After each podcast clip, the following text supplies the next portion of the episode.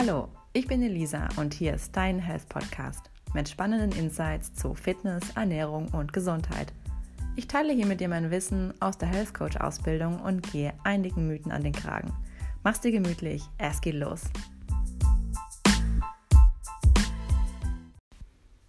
Hallo, schön, dass du da bist. Heute geht es bei mir über den Sinn oder Unsinn des Fastens und Detox. Es gibt ja einige Mythen über die Notwendigkeit des Entgiftens oder ähm, Abnehmen durch Fastenkuren. Erst einmal ganz kurz, wie immer, eine kleine Definition. Was verstehen wir eigentlich unter Fasten? Fasten ist eine extrem reduzierte Nahrungsaufnahme von maximal 300 Kilokalorien am Tag über einen begrenzten Zeitraum. Nur mal, dass ihr einen Vergleich dazu habt, bei einer Reduktionsdiät würde man mindestens 1200 Kilokalorien zu sich nehmen. Ernährung, muss ich euch sagen, ist nicht einfach. Es ist extremst komplex. Seid also vorsichtig mit Gurus, die euch Wunderwirkungen in kurzer Zeit versprechen. Es gibt einige Wissenschaftler, die der Ernährung und ihren Auswirkungen auf den Grund gehen. Und da schauen wir jetzt mal rein.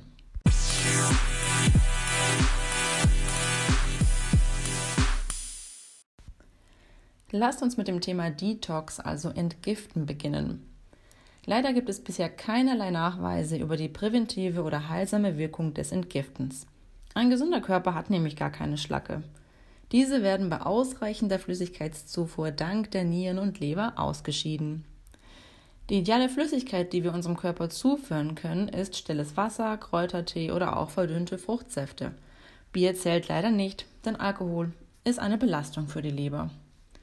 Unser Körper und somit auch unser Darm reinigt sich jeden Tag selbst. Ein wahres Wunderwerk. Eine Ausnahme stellen hier Nieren- und Leberkrankheiten dar. Zum Beispiel Nierenkranke müssen in die Dialyse, also zur Blutreinigung, weil der Körper nicht mehr vollständig selbst entgiften kann. Liebe Leute, sämtliche Detox-Programme konnten wissenschaftlich nicht bestätigt werden.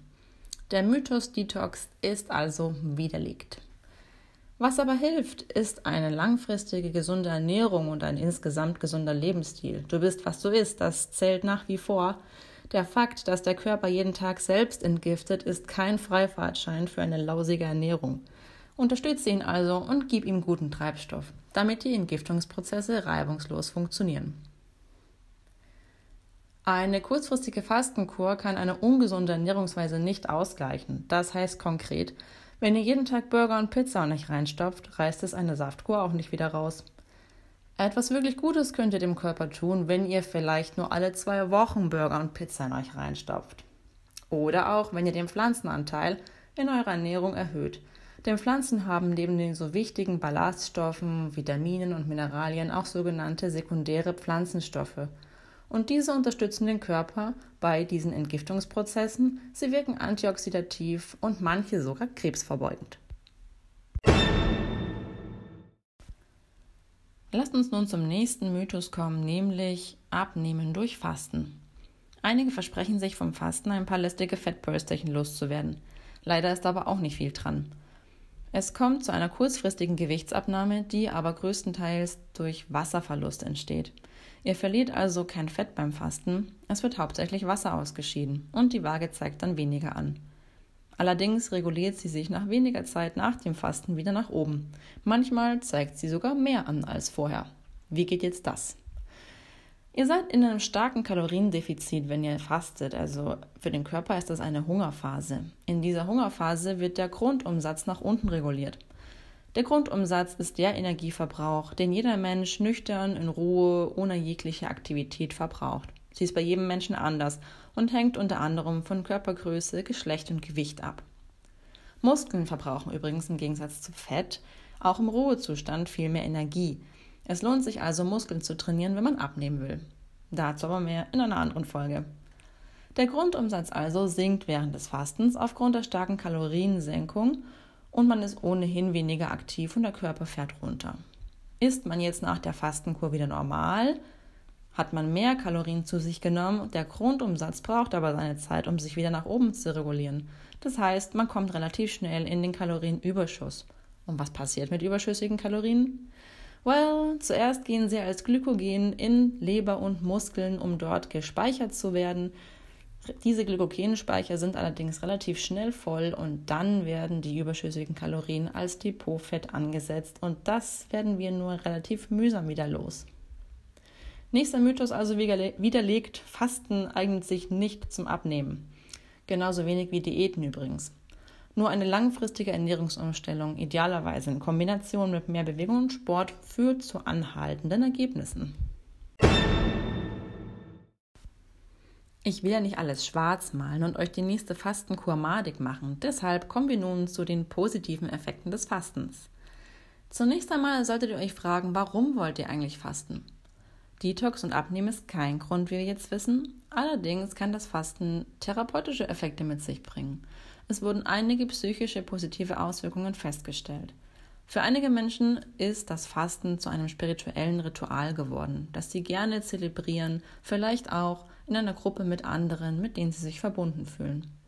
Für viele Menschen ist es eine Auszeit, die Gelegenheit, zur Ruhe zu kommen, runterzufahren, sich Zeit für sich selbst zu nehmen. Die wenigsten binden eine Fastenkur in ihren stressigen Alltag ein, sondern nehmen diese als Anlass, bewusster mit sich selbst umzugehen. Einige kombinieren das Fasten auch mit Meditation. Es tut vielen einfach gut und sie fühlen sich wohl damit. Wenn du auch dazu gehörst, mach das gerne weiter. Ein weiterer positiver Effekt ist, dass eine Fastenkur durchaus ein Startpunkt sein kann, um die Ernährung langfristig zu verändern. Der Körper wird quasi einmal auf Reset gesetzt. Die Menschen beginnen sich mit der Ernährung zu beschäftigen und hinterfragen ihr Verhalten. Das kann eine Basis darstellen für nachhaltige Effekte auf das Essverhalten. Also, es gibt durchaus positive Auswirkungen vom Fasten, und zwar auf Verhalten, Geist und Seele. Wenn ihr jetzt fasten wollt, gibt es ein paar Sachen zu beachten. Wahrscheinlich könnt ihr euch schon denken, dass eine ausreichende Flüssigkeitszufuhr besonders wichtig ist. Aber vergesst auch nicht die Mineralstoff- und Vitaminversorgung. Ihr braucht ein paar Nährstoffe. Fastenkuren, die alles auf Null setzen, sind schlichtweg nicht gesund. Da ist die Saftfastenvariante wahrscheinlich besser geeignet. Es gibt einige Fastenkuren, die Obst- und Gemüsesäfte, Brühen, Zitrone oder Honig erlauben. Vielleicht auch ein kleines Stück Vollkornbrot, das langsam gekaut wird. Überprüft eure Fastenkur auf Herz und Nieren und schaut, dass ihr trotz Fasten ansatzweise gut versorgt seid. Macht das Ganze maximal eine Woche lang, denn länger bedeutet nur unnötigen Stress für euren Körper und Nährstoffmangel. Das sind beides keine Dinge, die wir in Covid-Zeiten brauchen können. Zum Thema Bewegung, ihr werdet keine Energie für Sport haben, also lasst es lieber. Verfallt aber nicht in völlige Bewegungslosigkeit, macht Spaziergänge, vielleicht habt ihr auch Lust auf ein bisschen Yoga, Stretching oder andere Arten von moderater Bewegung. Geht in dieser Zeit besonders sorgsam mit euch um. Nehmt euch am besten eine kleine Auszeit. Es gibt noch eine besondere Art von Fasten, nämlich das Heilfasten. Im Gegensatz zum allgemeinen Fasten und Detoxkuren konnte der medizinische Effekt vom Heilfasten, also einer medizinischen Fastentherapie, durchaus belegt werden. Das gilt für Menschen mit ernährungsphysiologischen Erkrankungen oder Stoffwechselerkrankungen oder auch einigen chronischen und psychosomatischen Erkrankungen. Es kann auch zur Prävention bei vorbelasteten Patienten helfen oder als Einstieg in eine Ernährungsumstellung. Das Heilfasten wird zusammengefasst als Reinigung von Körper, Geist und Seele. Es hat also eine Wirkung auf psychosozialer und spiritueller Ebene. Durch die Kombination von Fasten, Ruhe, Bücher, Naturmusik und Meditation. Es gibt dafür spezielle Fastenkliniken, die von einem Fastenarzt oder einem Fastenleiter betreut werden. Das Fasten wird hier zwar auch mit geringer Energiezufuhr durchgeführt, aber mit speziell ausgewählten erlaubten Lebensmitteln, die den Patienten mit Nährstoffen, Mineralien und Vitaminen versorgen. Es gibt auch Heilfastenprogramme außerhalb von Kliniken, die man privat buchen kann und meist in einer Gruppe mit Fastenleiter stattfinden, zum Beispiel das Heilfasten nach Hildegard von Bingen. Sowas würde ich euch eher empfehlen, als auf eigene Faust ein Trendfastenprogramm zu starten, das euch am Ende vielleicht gar nicht gut tut. Als letzten Punkt würde ich gerne mit euch über das Thema Intervallfasten sprechen.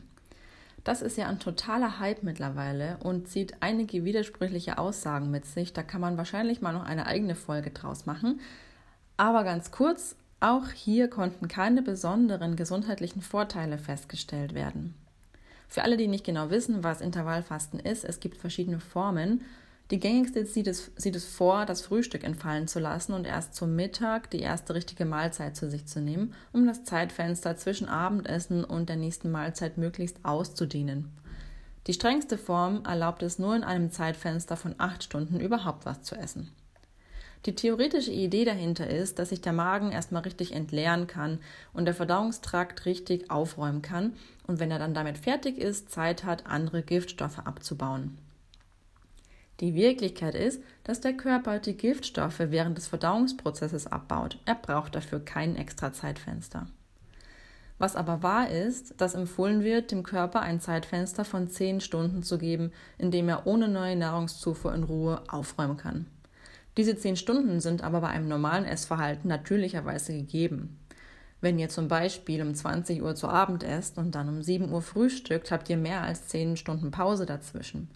Rechnet mal nach, ob das bei euch mit den 10 Stunden in etwa hinhaut. Für alle, die abnehmen wollen, empfiehlt es sich auch, zwischen den Tagesmahlzeiten 4 Stunden Zeit zu lassen. Denn selten isst man ja aus Hunger zwischen den Mahlzeiten. Es ist eine individuelle Sache, ob man frühstückt oder nicht. Lasst euch da nichts von irgendwelchen Trends vorschreiben. Nur weil das für den einen klappt, kann das nicht einfach verallgemeinert werden. Manche fühlen sich ohne Frühstück aktiver und energetischer, andere kommen erst in Schwung, wenn sie Energie von außen zugeführt haben. Die Gefahr dabei, wenn man das Frühstück komplett ausfallen lässt, ist, dass der Blutzuckerspiegel sinkt und der Körper dann nach schnellen Zuckern verlangt. Also das Frühstück zu skippen und sich dann zum Mittag drei Donuts reinzuknallen, ist auch keine gesunde Variante. Wenn du nicht frühstücken magst, schau, dass die erste Mahlzeit deines Tages dennoch gesund und nahrhaft ist. Die Frage um das Frühstück kann auch komplett tagesabhängig sein. Ich würde zum Beispiel mein nahrhaftes Frühstück nicht ausfallen lassen, wenn ich weiß, dass ich als Tracking Guide eine lange Tour vor mir habe. Wenn ich sonntags lange im Bett liege und weiß, dass ich um zwölf für ein Mittagessen verabredet bin, dann reicht mir auch mal ein Stück Obst zum Frühstück. Apropos Obst. Ich finde es ziemlich kritisch, wenn man versuchen müsste, innerhalb der acht Stunden, in denen man beim strengen Intervallfasten essen darf, die gesamte empfohlene Tagesration an Obst und Gemüse in mich reinzustopfen. Man muss dann ja schließlich in diesen acht Stunden alle Makronährstoffe, aber auch Vitamine und Mineralien abdecken. Gar nicht so easy. Ich persönlich finde das ziemlich anstrengend. Essen ist irgendwo auch intuitiv für gesunde Menschen. Dein Körper weiß eigentlich, wann er was braucht. Hör da gerne auf ihn. Du solltest nicht hungern müssen. Längeres Hungern, vor allem ohne Bewegung, bedeutet für den Körper Hungersnot. Und in der Hungersnot fängt er an, jegliche zugeführte Energie für die nächste Hungerphase einzulagern. Das ist ein absoluter Ausnahmezustand und sollte kein Dauerzustand sein. Letztlich zählt es auch nicht, zu welcher Tageszeit wir essen, sondern was und wie viel in Abhängigkeit von unserer Bewegungsaktivität. Und das wird beim Intervallfasten oft nicht beachtet. Die Rechnung ist in Theorie super einfach. Kalorienzufuhr minus Kalorienverbrauch ist gleich Null am Ende des Tages. Also idealerweise hast du innerhalb von 24 Stunden das gegessen, was du auch verbraucht hast. Wer abnehmen will, muss ins Kaloriendefizit, wer zunehmen will, muss in den Kalorienüberschuss. Ich weiß, die Theorie klingt einfach und die Praxis ist es aber nicht immer. Schaut, dass das, was auf eurem Teller landet, überwiegend gesund und ausgewogen ist und die Nahrungsmenge eurem Bewegungsniveau angepasst ist. Die Zeiten sind individuell, lasst euch da nichts vorschreiben, schaut, womit ihr euch wohlfühlt. Als Fazit dieser Folge kann ich nur sagen, wem das Fasten gut tut, der kann es unter Einhalten der Grundvoraussetzungen gerne machen. Gesundheitliche Vorteile konnten zwar keine belegt werden, vor allem nicht, wenn man sich danach wieder ungesund ernährt, aber es hat zahlreiche therapeutische Effekte. Hinterfragt euch also, warum wollt ihr fasten? Auch hier wieder, es ist Geschmackssache. Schaut, was euch gut tut. Seid vorsichtig mit falschen Versprechungen aus Magazinen oder Fastenkurenprogrammen.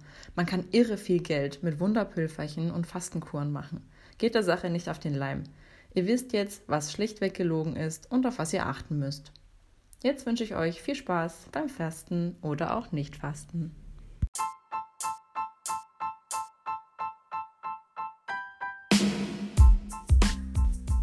Das war's auch schon von mir. Ich hoffe, die Folge hat dir gefallen. Du kannst mir gerne eine Sprachnachricht in meinem Profil bei Anchor schicken, wenn du Fragen hast oder dich ein Thema besonders interessiert. Bleib gesund und bis zum nächsten Mal.